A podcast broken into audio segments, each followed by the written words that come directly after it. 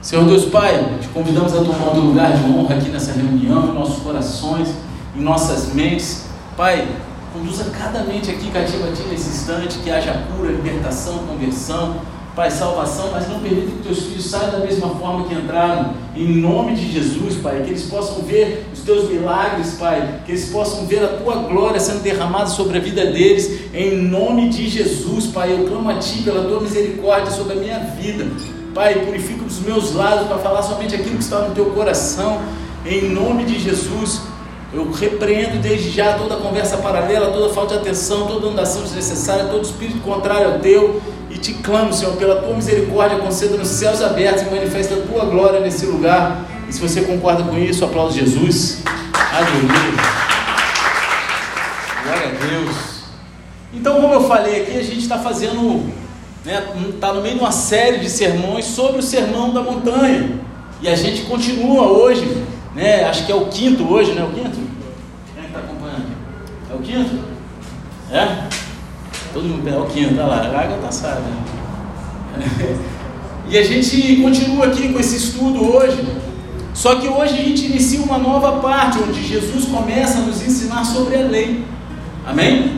Nas bem-aventuranças, Jesus ele nos ensinou sobre o caráter cristão.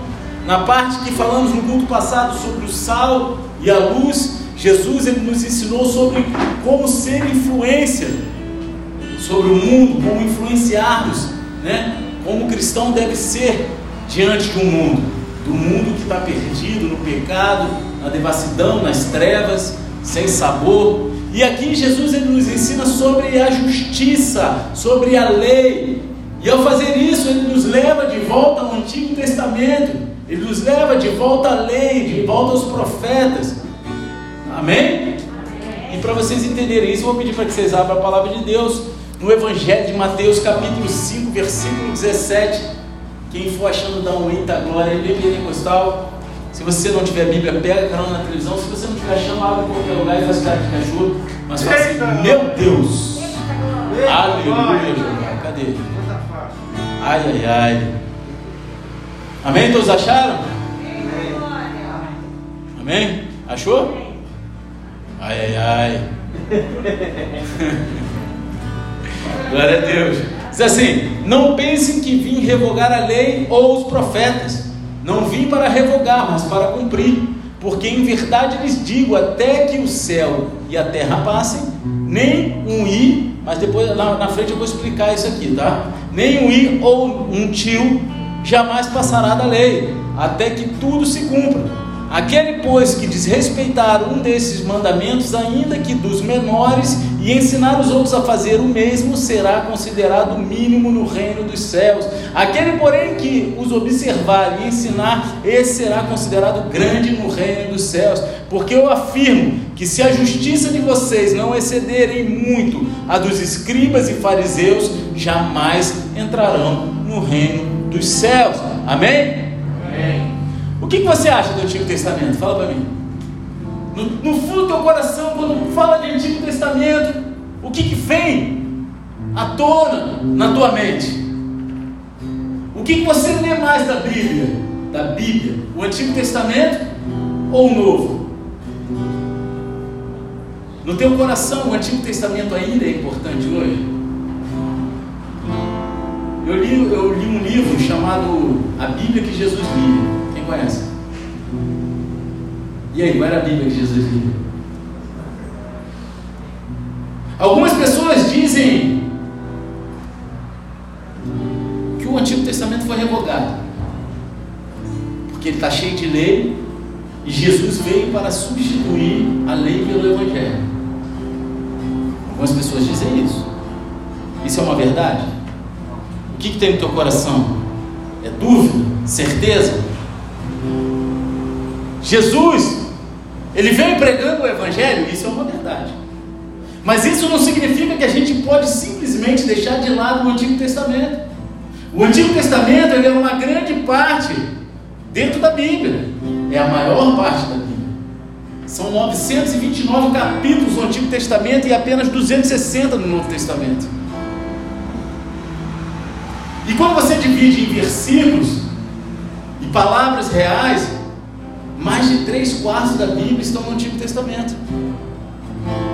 E talvez a melhor maneira de determinar o valor do Antigo Testamento seja ver como Jesus o enxergava.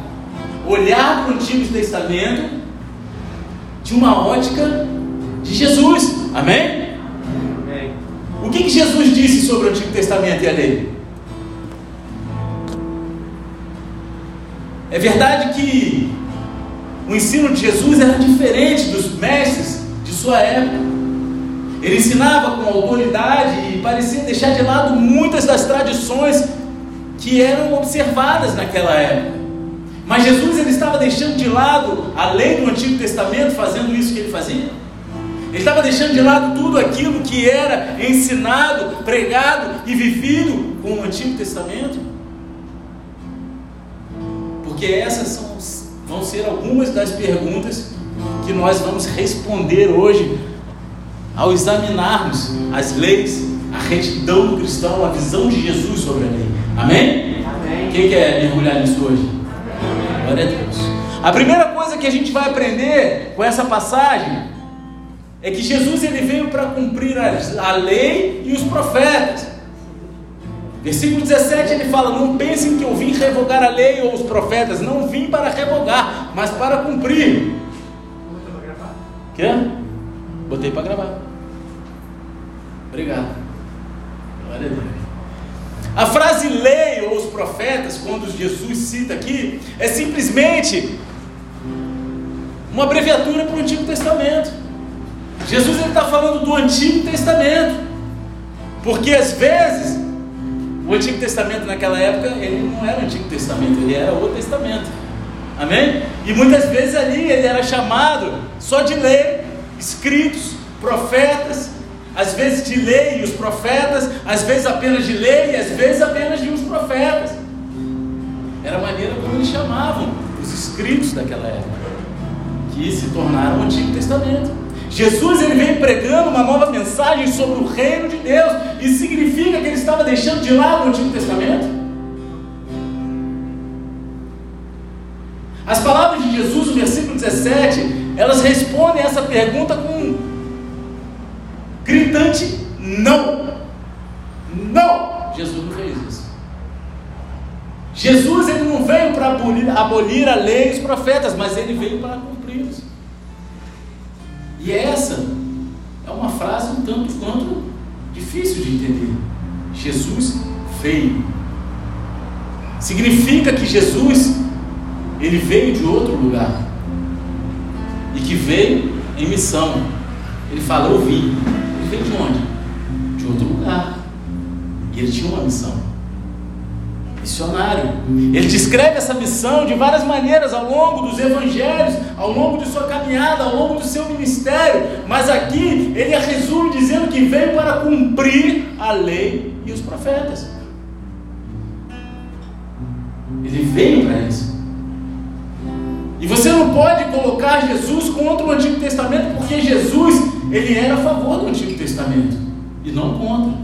Jesus ele não veio para abolir o Antigo Testamento, mas para cumpri-lo. Então, como que ele fez isso, pastor? De que forma Cristo cumpriu as escrituras do Antigo Testamento? Em primeiro lugar, ele cumpriu as exigências da lei. Ele fez isso de duas maneiras. Ele fez isso através de sua vida e através de sua morte e ressurreição.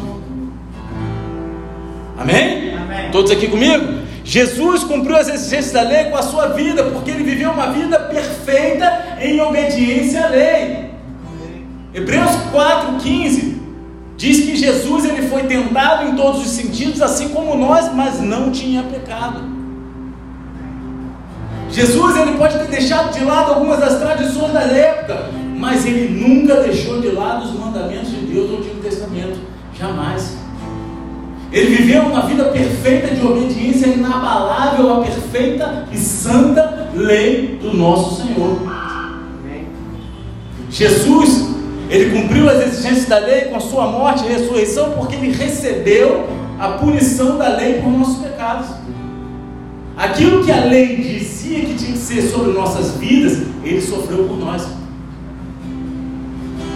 A morte e a ressurreição dele cumpriu as exigências da lei nosso lugar. Ele fez isso por você. Fala lá em Gálatas 3,13: Cristo nos resgatou da maldição da lei, fazendo-se Ele próprio maldição em nosso lugar, porque está escrito: Maldito todo aquele que for pendurado em um madeiro. As exigências da lei eram simples: ou você cumpre ou você morre. Acabou-se. Era só isso. Jesus ele guardou. Então ele não, teve que morrer. Amém? Ele teria que morrer? Não, né? Por quê? Ele guardou as leis, não guardou? Amém? E nós guardamos as leis?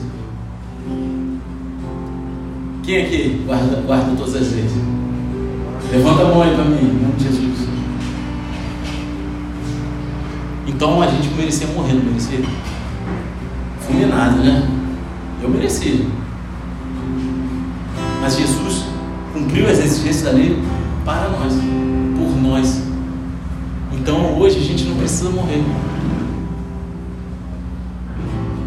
Amém? Jesus ele cumpriu essas exigências quando ele morreu por nós. Ele recebeu a punição da lei por nossos pecados. E ele demonstrou que o preço havia sido pago quando ele ressuscitou dos mortos. Então, essa foi a primeira maneira pela qual Jesus cumpriu as escrituras do Antigo Testamento. Ele cumpriu as exigências da lei. E então Jesus ele cumpriu as profecias do Antigo Testamento. Porque ele cumpriu as exigências e aí veio para cumprir as profecias. Depois da ressurreição, Jesus encontrou os seus discípulos no caminho de Emaús e disse para eles: como vocês são insensatos e demoram para crer em tudo o que os profetas disseram. Não é verdade que o Cristo tinha de sofrer e entrar na sua glória? E começando por Moisés e todos os profetas, explicou-lhes o que constava a respeito dele todo, em todas as Escrituras. Lucas 24, 25 ao 27.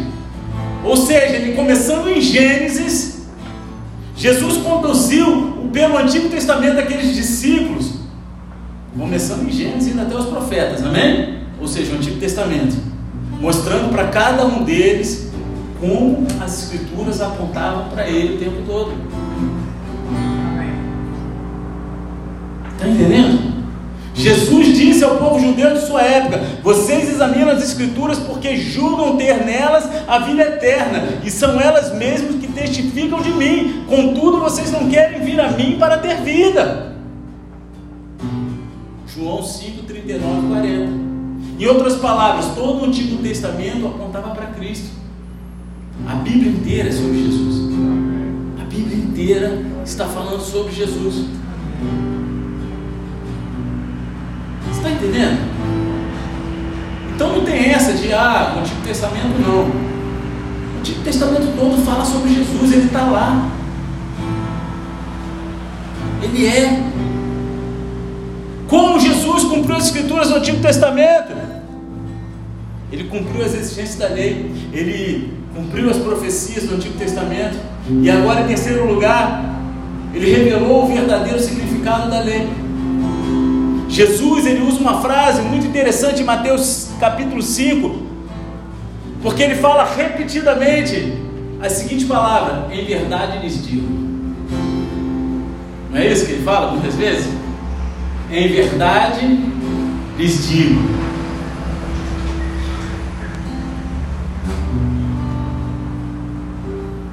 No Antigo Testamento seria dito, mas eu te digo, enquanto os profetas disseram, assim diz o Senhor, Jesus falava, em verdade eu lhes digo. Os profetas falavam, assim diz o Senhor, Jesus falava, em verdade eu lhes digo.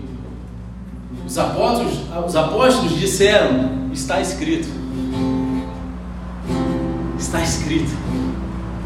Apenas Jesus falou em verdade e justiça. Apenas Jesus falou em verdade e justiça. O seu propósito não era mudar a lei, muito menos anular a lei, mas revelar toda a profundidade do significado que ela pretendia ter. Jesus ele revelou o verdadeiro significado da lei que tinha a ver com o seu coração e suas motivações, não apenas o seu comportamento externo.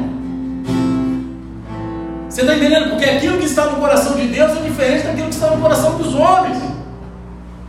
De suas interpretações erradas, deturpadas, corruptas, são movidas por seu bel prazer.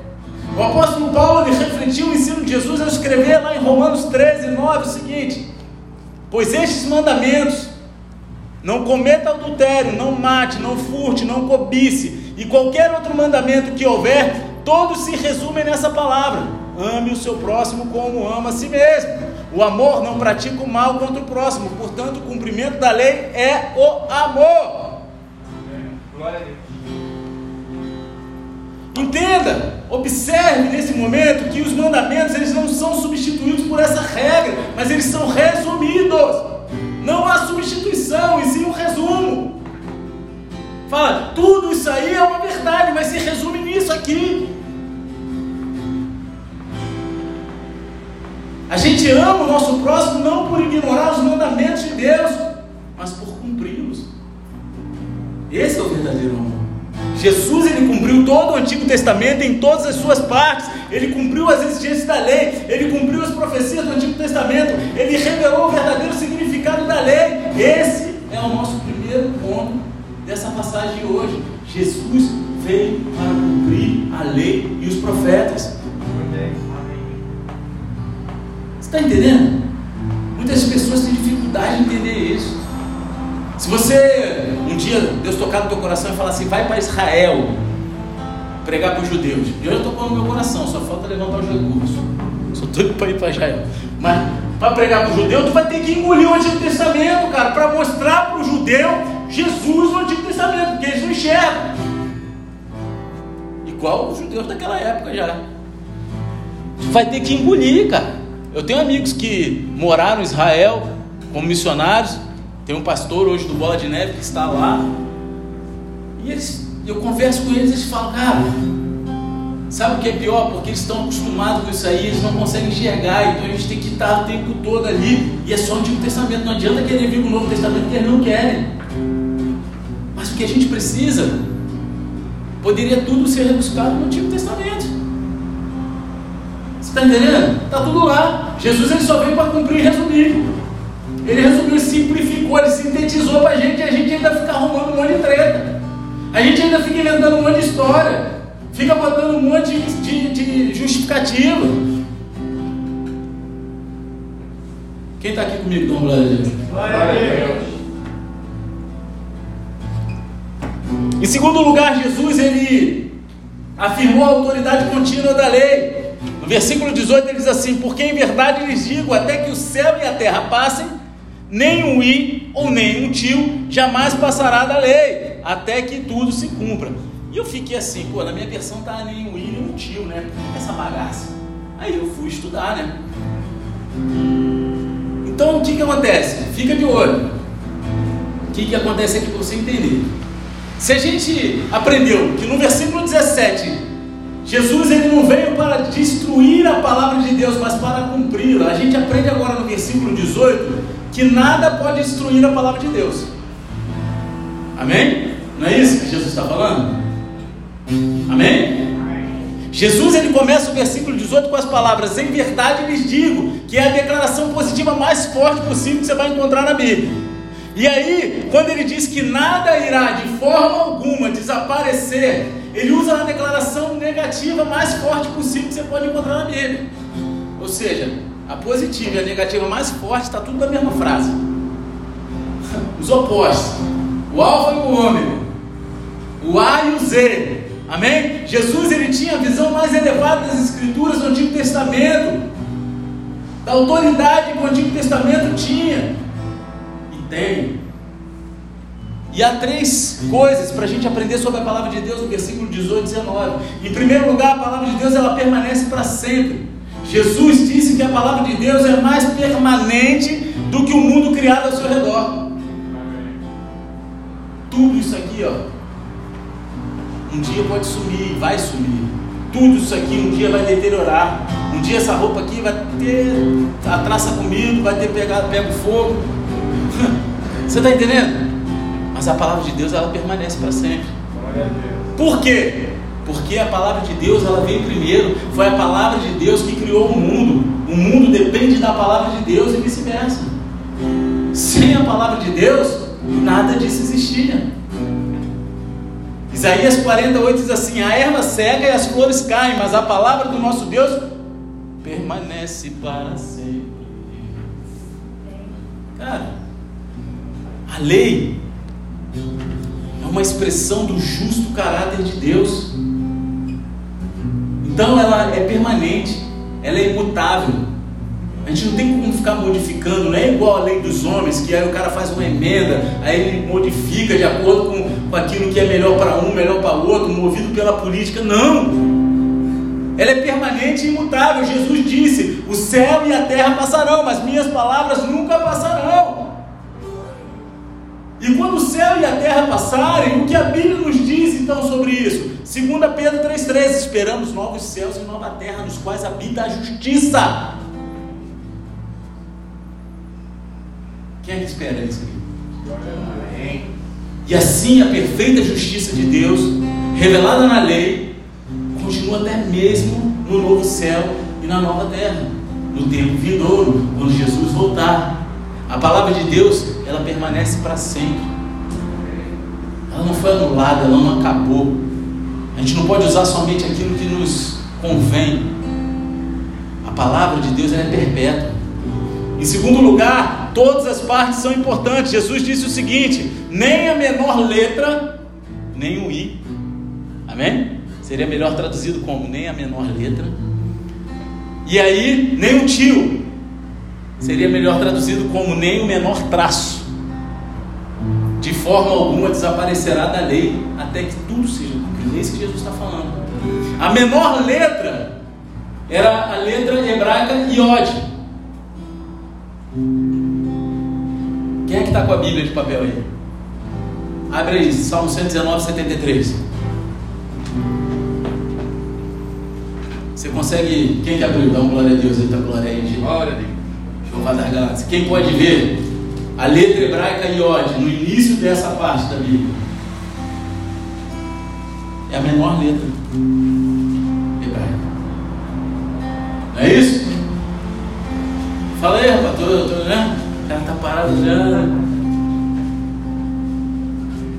E aí quando fala do menor traço, ou tio, sei lá como é que está a tua Bíblia, se refere a um pequeno traço diferenciava uma letra de outra. Você pode ver o exemplo disso, abrir Salmo 119, 81 e olhar para a letra hebraica Kaf, no início dessa parte. Agora, ponha o dedão aí nessa parte, você está aí, 119, 81, você viu a letra Kaf? Aí você põe o dedão aí, abre no Salmo 119, 9 e compare a letra do 119, 81 com a letra do 119, 9. E aí?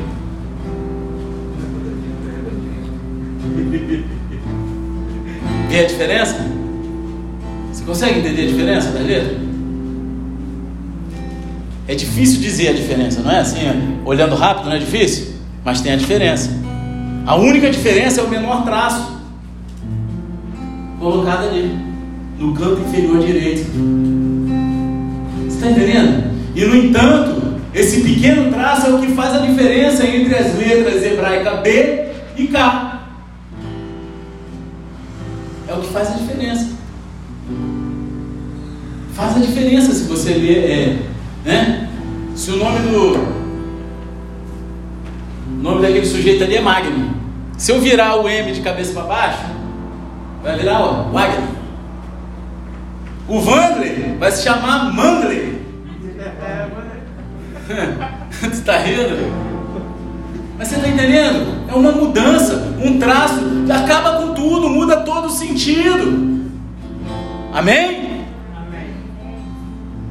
Isso pode mudar todo o significado de uma frase qualquer risquinho, é porque a gente não tem como ter essa percepção na língua portuguesa. Mas onde o hebraico, três pontinhos debaixo de uma letra, um pontinho, um tracinho, muda todo o significado. E era disso que Jesus está falando, que Jesus está dizendo sobre a lei. Cada parte é importante, desde a menor letra até o menor traço de uma caneta, tudo é importante. Nada se perde. É isso que Jesus está falando. A gente deve lembrar que Jesus ele foi o autor das Escrituras durante o período do Antigo Testamento, que subsequentemente foi ele que veio e viveu na terra para cumpri-lo. Então ele inspirou os escritores do Novo Testamento a interpretar corretamente as coisas que ele já havia feito. Olha aí o mistério. Cada parte é importante. 2 Timóteo 3,16: toda a escritura é inspirada por Deus e útil para o ensino, para a repreensão, para a correção, para a educação na justiça. Mas não diz aqui. Inspirada por Deus e útil para alegrar as pessoas, para fazer todo mundo rir, para deixar todo mundo feliz. Está dizendo isso aqui? Está dizendo só coisa que geralmente as pessoas não gostam: repreensão, correção e educação na justiça. Amém. Glória a Deus. Por isso que as pessoas escolhem a parte que querem da Bíblia. Ou como Jesus disse lá em João 10,35, a Escritura não pode falhar. A Escritura ela não falha, ela não pode. Qual era a visão de Jesus sobre as Escrituras? A palavra de Deus é absolutamente confiável e verdadeira. É isso. É isso. A palavra de Deus é confiável e verdadeira do início ao fim. Não tem falhas, não tem erro.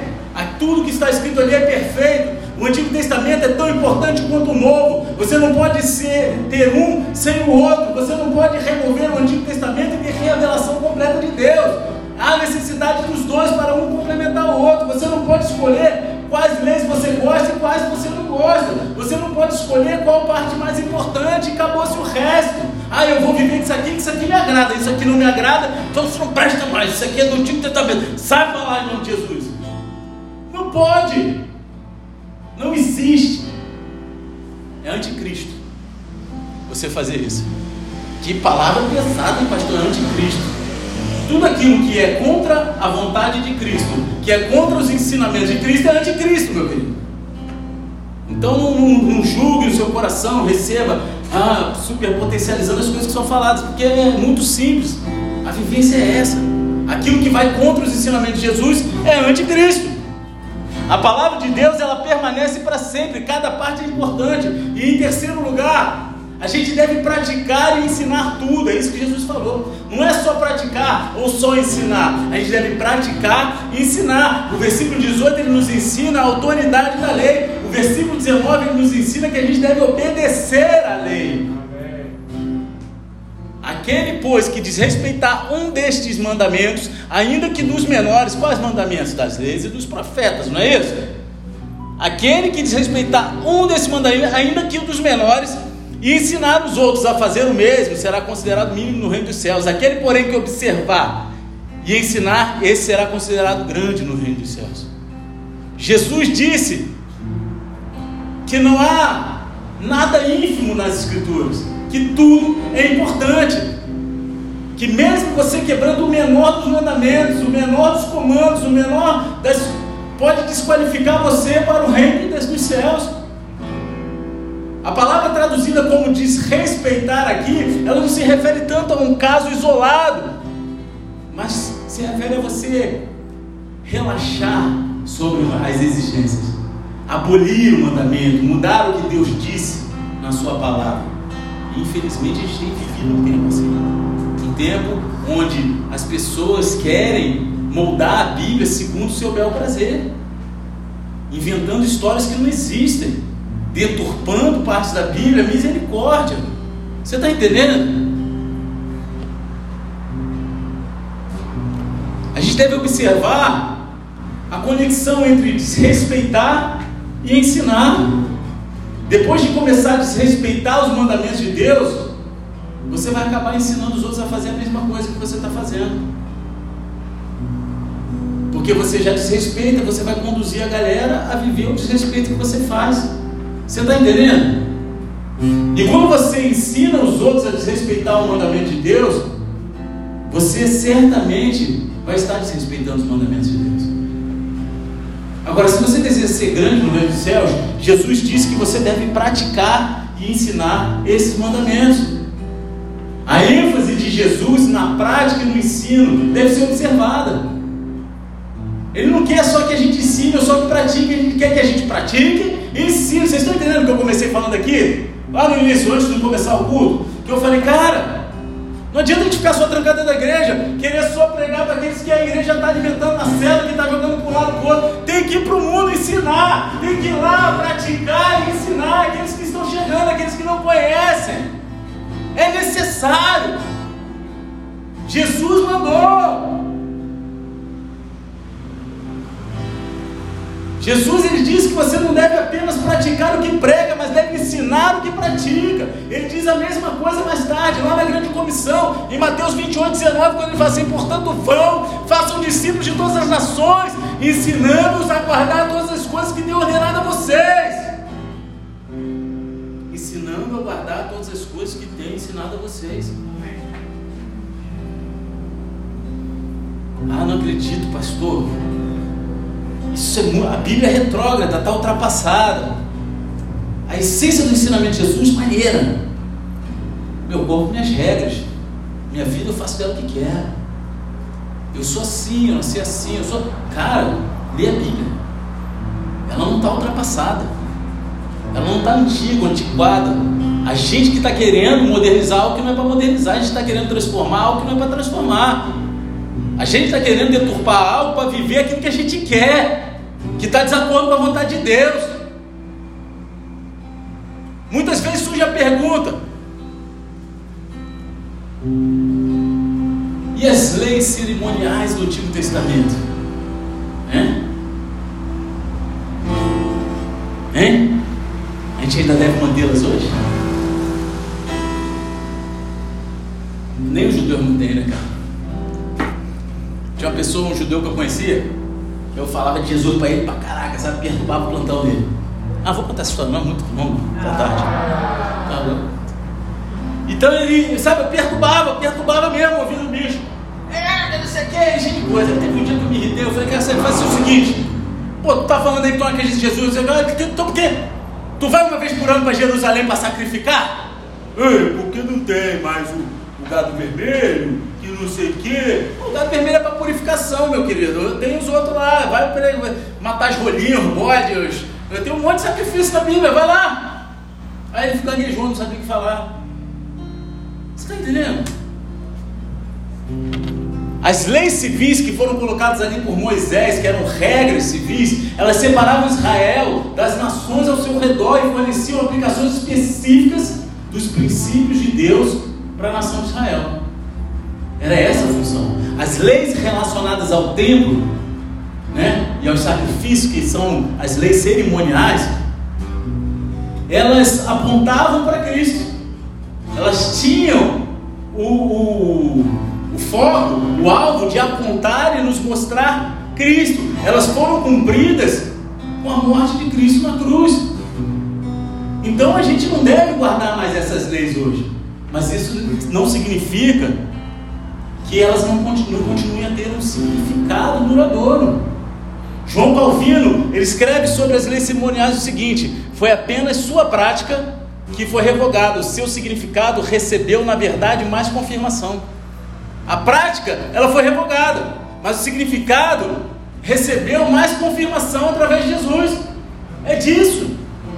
Jesus disse lá em João 14,15: Se vocês me amam, guardarão os meus mandamentos. Os mandamentos de Jesus quais? Ele que escreveu a Bíblia. Deus Pai, Deus Filho e Deus Espírito Santo. Amém. Amém? Amém. Os mandamentos são de quem? Hã? Quem? Quem? Quem? Quem? Você está entendendo? A gente não pode escolher quais comandos, quais mandamentos a gente quer seguir. Se a gente ama Cristo, a gente vai procurar guardar todos os seus mandamentos. Todos são todos, não é só metade, 90%, 30%, aquilo que me convém. Se Jesus veio não para destruir as leis de Deus, mas para defendê-la e cumpri-la, quanto mais devemos, como seus seguidores, como cristãos, aqueles que praticam o bem, praticar e ensinar todos os mandamentos de Deus. Jesus ele amava o Antigo Testamento e ele defendeu sua autoridade nos termos mais fortes. A palavra de Deus ela permanece para sempre. Toda ela é importante. E a gente deve praticar e ensinar tudo o que está nela. Tudo, tudo. Jesus, ele confirmou a autoridade contínua da lei. Ele não revogou, ele não paralisou, ele confirmou. E agora, a gente chega aqui vendo duas verdades principais. Que foi a primeira qual? Jesus veio para cumprir a lei e os profetas. A segunda é que Jesus confirmou a autoridade da lei. E agora a gente chega no terceiro ensino dessa noite que diz que Jesus proclamou a necessidade de uma justiça maior. Ele fala lá no versículo 20: Porque eu afirmo que, se a justiça de vocês não excederem muito a dos escribas e fariseus, jamais entrarão no reino dos céus. Esse versículo, ele teria caído como uma Hiroshima e Nagasaki sobre aqueles que ouviam que Jesus estava pregando. Todos sabem o que é Hiroshima e Nagasaki, amém? amém? Quem não sabe, levanta a mão. Glória a Deus. Não misericórdia. É, são jovens, né? Foi a bomba nuclear, atômica, sei lá, que os Estados Unidos jogou sobre o Japão, que até hoje tem consequências. Amém? Devastou. Então, isso aqui por si só já seria uma bomba sobre aqueles que estavam ouvindo. Você tem que entender que quando se tratava de justiça, os escribas e os fariseus, eles eram considerados superstars, popstars, os caras. Sabe qual é? Eles deviam sair do, do, do, camelo já tocando a musiquinha, com, com os talentos tudo voando assim, né? Você tá ligado? Você viaja nessas paradas? Eu viajo, né? Quem via aquele seriado das Panteras? Aí quando elas vinham na missão, não tinha musiquinha? Os caras eram cara, meu irmão. Autoridade. Sabe? Justiça. Era com eles. Escribas e fariseus. Sabe? Eles eram cara. Eles eram os, Billy de sua época, né? Vamos dizer assim, né? não falando que Billy Graham era fariseu, né? Mas era o cara, né? Todo mundo conhece, faz em qualquer lugar do mundo, fala de Graham, tu conhece Graham, né? Não é isso? Tem até um cara aqui que.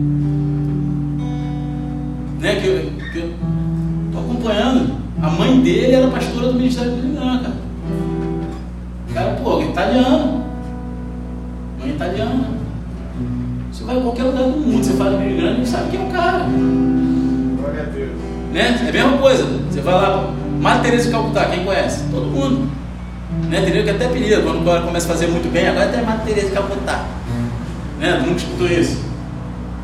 Você está entendendo? Então as pessoas elas tinham um ditado real naquela época: se apenas dois homens pudessem entrar no céu, um seria escriba e o outro fariseu. Era o que eles sentiam naquela época. Se alguém era justo o suficiente para entrar no céu, eram os fariseus e os mestres da lei. Eram eles. Mas aqui no versículo 20, Jesus diz que nem mesmo a justiça deles era suficiente. Nem tudo aquilo lá que é, sabe? Até esqueci a palavra para usar. Nem aquela. Enfim, haviam três coisas erradas com a justiça dos fariseus dos mestres da lei. Amém? E todas elas encontradas em Mateus 23. Em primeiro lugar, a retidão deles era egoísta. A retidão dos escribas e fariseus era algo egoísta. Está lá em Mateus 23, 5 ao 7, dizendo: Praticam todas as suas obras a fim de serem vistos pelos outros, pois alargam os seus filactérios e alongam as franjas de suas capas gostam do primeiro lugar nos banquetes e das primeiras cadeiras nas sinagogas, das saudações nas praças, de serem chamados de mestre. Eles gostavam disso. Era status. Fico imaginando, né, que mandei fazer minha túnica lá no Luiz Vitão. Né? E aí eles botavam Eles não estavam sendo justos por amor a Deus, mas por ostentação. Hoje em dia tem muita gente assim dentro da igreja. A igreja é um lugar de ostentar posses. É pecado você ser rico, não, você ganhar dinheiro, você prosperar. Mas quando o teu foco maior é fazer com que as pessoas vejam o teu status, quem você é, o que você conquistou, está desviando o foco, cara. As coisas não estão indo para o caminho certo. A justiça deles não era dirigida por Deus, mas era algo egoísta, para exaltar somente a posição deles, quem eles eram, ou que eles achavam que eram diante de Deus. Em segundo lugar, a justiça deles era parcial e não era completa. Mateus 23, 23. Essa eu gosto. Essa eu gosto. Essa eu gosto, sabe por quê? Porque essa aqui Jesus ele fala do dízimo, né? Tem um monte de gente que não gosta. Fala que dízimo não está no Novo Testamento. Então ouça só. Ai de vocês, escribas e fariseus hipócritas, porque vocês dão o dízimo da hortelã e do endro e do cominho e desprezam os preceitos mais importantes da lei, a justiça, a misericórdia e a fé. Mas vocês desejam fazer estas coisas sem omitir aquelas. Jesus está falando, vocês têm que dar, entregar o dízimo sim, mas tem que fazer também a caridade, meu querido, o amor, exercer o amor. Eles não obedeciam toda a lei de Deus, apenas as partes que importavam para eles. Será que a igreja tem vivido isso hoje? Quando fala de dízimo, dízimo é do Antigo Testamento, isso é da lei, não é para mim, mas na história de Gideão tu gosta. Tu quer pegar a bênção que está ali embaixo da história. Quando fala que Davi derrubou o Golias, tu quer? Quer usar na tua vida para derrubar os gigantes que estão te devastando. Quando fala ainda que eu ande pelo vale da sombra da morte, mal nenhum. Aí tu quer lá orar. Na hora que o demônio entra na tua casa. De Salmo 91, Salmo 23. Você está entendendo? É aquilo que te agrada, é a parte que você quer. Mas tudo é uma coisa só. Não tem como separar uma da outra. Você está entendendo? Não tem como escolher o que é bom para nós. Ou é tudo ou não é nada. Não tem parcial. E em terceiro lugar, a retidão deles era apenas algo externo, algo para os outros verem. Mateus 23, do 25 ao 28. Esse capítulo 23, Jesus tirou para descer a lenha dos fariseus. Não é não? Não foi? Arrebentou com os caras. E falou: ai de vocês, escribas e fariseus hipócritas. Jesus, tá? Quem está falando aqui não é o pastor Fernando, não é o pastor da igreja tal, o missionário tal, o evangelista tal. Quem está chamando os outros de hipócrita aqui é Jesus. Que hoje o pastor chama os outros de hipócrita, cara é muito grosso. Muito grosso. Jesus, se viesse hoje nessa geração mimimi, não ia ter um seguidor. Pô, aí tá lá, Fariseus hipócritas, porque vocês limpam o exterior do copo e do prato, mas esses por, mas esses por dentro estão cheios de roubo e glutonaria. Fariseu cego, limpe primeiro o interior do copo, para que também o seu exterior fique limpo. Ai de vocês, escribas e fariseus hipócritas, porque vocês são semelhantes aos sepulcros pintados de branco, que por fora se mostram belos, mas interiormente estão cheios de ossos de mortos e de toda podridão. Assim também vocês por fora parecem justos aos olhos dos outros, mas por dentro estão cheios de hipocrisia e de maldade. Deus ele exige justiça em seu coração. E a justiça deles era apenas externa. Não era algo que fosse de dentro para fora.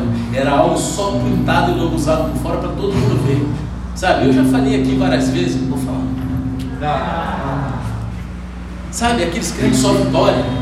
Aqueles crentes que tá sempre cheio da palavra, mas o cara tá amargurado, cheio de problema, mas não procura uma pessoa para pedir socorro. Sabe por quê? Porque eu fui chamado para ser colocado por cabeça e não por cauda. Então eu só posso depender de Jesus, certo? Mas se somos um corpo, se eu sinto coceira na minha perna, ela não vai se coçar sozinha. Eu vou ter que levar minha mão até lá e coçar. Você está entendendo? Então a gente precisa um do outro.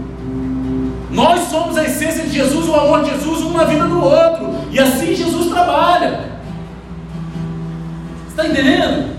E as pessoas querem crescer sozinhas, afastadas, sem comunhão, cheios de suas próprias justiças. Justiça que não passa de uma casca oca por fora. Você está entendendo? Que a justiça de Deus, ela não é como a nossa. A verdade que a nossa própria justiça, ela nunca pode nos levar para o céu. Aquilo que a gente faz pela nossa própria vontade, aquilo que a gente acha, aquilo que a gente quer expor e propor, jamais nos levaria para o céu, porque nunca a gente poderia obedecer a lei de Deus perfeitamente por nós mesmos. Ninguém aqui dentro, ninguém, quando eu falo ninguém, eu sou um deles, amém? Estou falando para mim também. Ninguém aqui é capaz de ir para o céu obedecendo por si só as leis de Deus. Quem é capaz aqui? Levanta a mão. Você está entendendo? A gente precisa de uma justiça maior para entrar no reino dos céus. Eu quero compartilhar com você quatro situações que a Bíblia nos diz sobre essa justiça maior. Em primeiro lugar, foi o testemunho pela lei pelos profetas, testemunhado pela lei e pelos profetas, que diz lá em Romanos 3:21. Mas agora, sem lei, a justiça de Deus se manifestou sendo testemunhada pela lei e pelos profetas. Entenderam o que está escrito? Querem que eu leia de novo? Querem que eu leia de novo? Dá um eita glória. Eita, glória. Mas agora, sem a lei, a justiça de Deus se manifestou, sendo testemunhada pela lei e pelos profetas. Jesus ele veio para cumprir a lei e os profetas que testificaram dessa justiça maior que ele traria. Eles que falaram lá sobre Jesus. Então, como você obtém essa justiça maior? Você está entendendo? Como? Isso nos leva ao segundo ponto. Essa justiça maior, ela é acreditada a nós pela fé em Cristo. Paulo ele fala lá aos Filipenses, capítulo 3, versículo 9: Não tendo justiça própria, que procede de lei, mas aquela que é mediante a fé em Cristo, a justiça que procede de Deus, baseada na fé. Isso tem a ver com a sua justificação. Embora a gente seja pecador, a gente recebe uma posição justa diante de Deus em Cristo. A justiça de Cristo, ela é acreditada a nós pela fé. E só pela fé. E em terceiro lugar, está acabando, hein?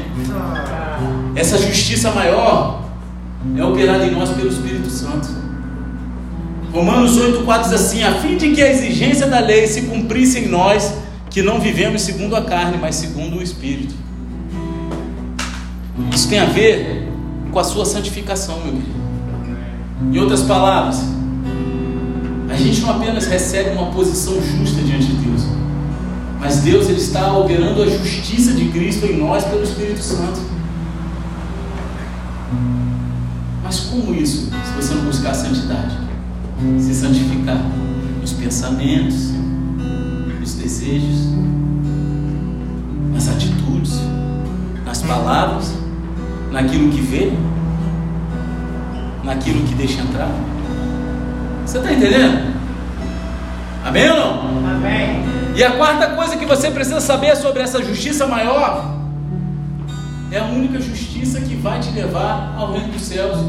Jesus ele termina lá no versículo 20 falando: Se a justiça de vocês não excederem muito a dos escribas e fariseus, vocês jamais entrarão no reino dos céus. Isso tem a ver com a sua glorificação, sua entrada no céu depois da morte como que você, como que vai ser a tua eternidade. Quando Jesus diz, você certamente não entrará no reino dos céus, ele usa aquela declaração negativa mais forte possível, no grego mais uma vez. Ele está usando aqui uma declarativa negativa forte. O inferno está cheio de retidão humana, está cheio de justiça do homem lá no inferno. Sabe aquele ditado da vovó? O inferno é dia de. É? Bom, não sei o que, o inferno está cheio. Boas intenções, o inferno está cheio. Não é isso? É isso. É disso que está falando, cara. Sem essa justiça maior, Jesus está dizendo que você não tem chance. Não tem chance, não adianta. E sabe o que é pior de tudo? Eu não quero botar em dúvida a salvação de ninguém, não. O pior de tudo é que tem gente que vive na corda bamba a vida inteira para pular para o inferno no final da vida. Ou está indo para o inferno a passo largo e achando que está de boa porque não quer abrir mão da justiça própria, não quer abrir mão do seu querer, das suas emoções, dos seus desejos, quer viver aquilo que ela tem como certeza principal de sua vida. Você está entendendo? Você quer uma justiça que supera dos fariseus e dos mestres da lei? Quem quer aqui? Pô, só cinco pessoas querem, não vou falar não. Quem quer a justiça maior do que a dos mestres da lei e dos fariseus? Dá uma glória a Deus. Glória a Deus. Deus ele oferece a você por meio de Jesus Cristo. Amém. Romanos 10, 4 diz assim: Porque o fim da lei é Cristo, para a justiça de todo aquele que crê. Amém. Baixa a cabeça e fecha os olhos em nome de Jesus. Fala, Deus. aplicação disso que a gente estudou hoje aqui é muito simples para cada um de nós. Se você acredita em Jesus, você vai acreditar no que ele disse sobre as Escrituras. Se você acredita no que Jesus disse sobre as Escrituras, então você vai ser uma pessoa que vive a verdade desse livro. Você vai ler, você vai aprender, você vai estudar, você vai valorizar, você vai praticar, você vai ensinar aos outros tudo aquilo que está dentro desse livro. Será a sua única autoridade e a única coisa que vai te conduzir por toda a vida. São as palavras de retidão, justiça, amor que estão contidas nesse livro, livro que traz vida. Você não escolherá, mas sim acreditará e obedecerá. Para de escolher aquilo que é bom para você, segundo o teu querer. Simplesmente obedeça aquilo que está na Bíblia. Acredite. Para. Ah, pastor, mas eu tenho que, não é assim não, tem que, quero fácil, quero fácil. Meu querido, para com isso, larga de lado. Tem coisas que a Bíblia diz que a gente nunca vai entender, somente nos céus. Você está entendendo? Sabedoria de Deus é loucura para o homem. Jesus ele veio para cumprir a lei e os profetas. Jesus afirmou a autoridade contínua da lei. Da lei. Jesus ele proclamou a necessidade de uma justiça maior. Está tudo bem aqui na palavra de Deus. E se você sabe que essa palavra falou com você aqui essa noite, você sabe que muitas vezes você tem escolhido aquilo que é melhor para você, você acha que é melhor, mas não segundo a Bíblia, porque você dá crédito apenas aquilo que te agrada. Muitas coisas você quer jogar de lado porque te confronta, porque não está de acordo com aquilo que você acha que é certo. Só que, meu querido, o Deus que te criou, Ele tem muito mais sabedoria que todos nós juntos. Ele conhece o nosso coração, Ele sabe de todas as coisas. E se você não confia nele, meu querido, a palavra de Deus diz que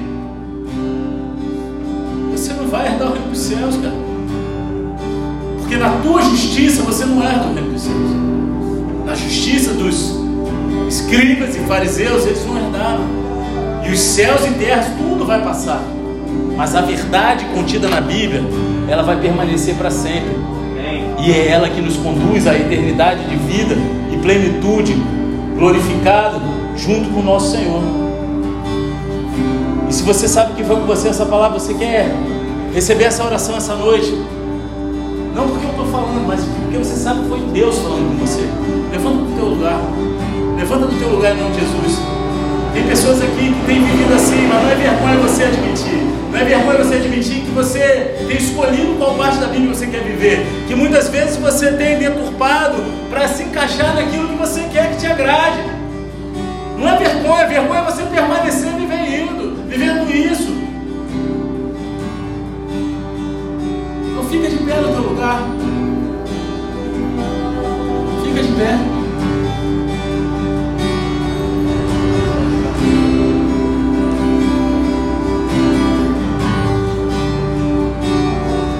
Tem pessoas aqui que acreditam mais em livros de histórias da escola do que na Bíblia. É com você que Deus está falando. Você duvida de tudo. Você está sempre questionando. Você quer acreditar. No teu coração você deseja acreditar. Mas tem coisas que parece que você duvida lá no teu íntimo. Será que é assim mesmo? Será que isso não é manipulação de homens? Ah, a Bíblia foi tão manipulada.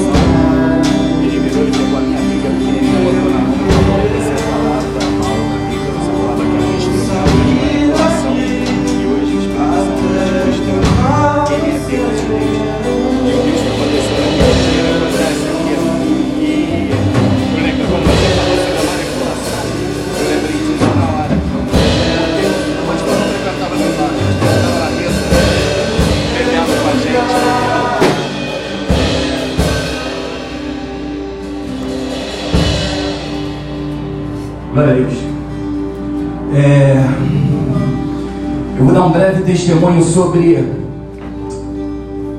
o falso entendimento que eu tinha relacionado à palavra. Eu era dono de bar. Antes de eu aceitar Jesus, antes de eu conhecer o caminho da verdade, eu era um dono de bar. E no final da noite eu saía de trás do balcão e sentava à mesa junto com meus clientes. E eu lembro que duas vezes, ou mais ou menos, eu falando sobre a Bíblia, eu falava que a Bíblia era um instrumento de manobra. Era um livro antigo escrito por homens que servia para manipular as pessoas.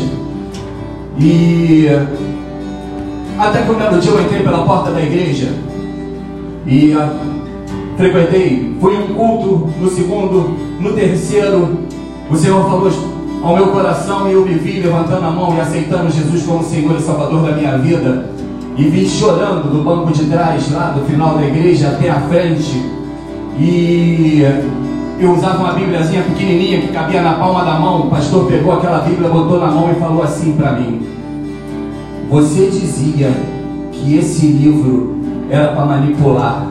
Você falava que esse livro ele era, ele foi escrito por homens. Ele falou exatamente tudo aquilo que eu falava no bar, quando eu estava com meus clientes, quando eu estava bebendo. E ele nunca frequentou o meu bar, e ele nunca esteve na roda de bebida aonde eu estava. Então, essa é a prova que o Espírito Santo de Deus estava revelando para aquele homem o que estava acontecendo e trazendo para mim, mostrando que o Deus Todo-Poderoso, Ele está em todos os lugares, Ele escuta o que nós falamos, Ele sabe o que nós pensamos. E o Deus que falou comigo naquela noite, que a Bíblia não era um instrumento de manobra, é o mesmo Deus que está nessa casa hoje aqui, é o mesmo Espírito que está aqui, e Ele está bem. Eu vim aqui para testificar. Se alguém um dia falou ou ousou falar para você que a Bíblia é um instrumento de manobra, de massa, é mentira do diabo. O Espírito Santo de Deus traz a revelação na vida do pastor para dizer que naquela, da mesma forma que aconteceu comigo naquela noite, você pode estar recebendo essa palavra na sua vida. A Bíblia é fonte de vida. A Bíblia é a palavra da verdade.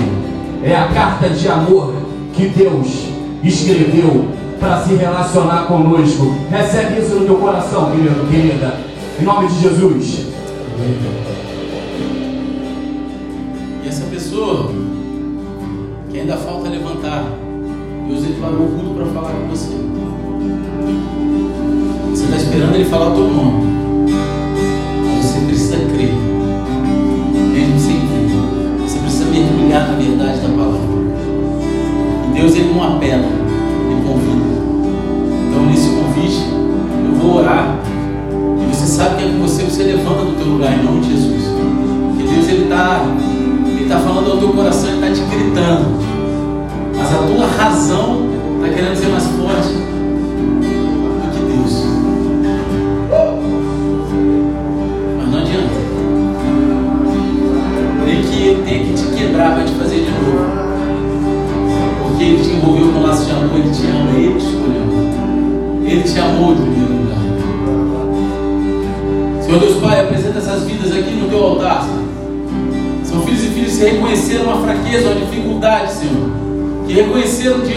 Ti, diante de homens, anjos, principais, demônios que, Pai, necessitam mais e mais de Ti.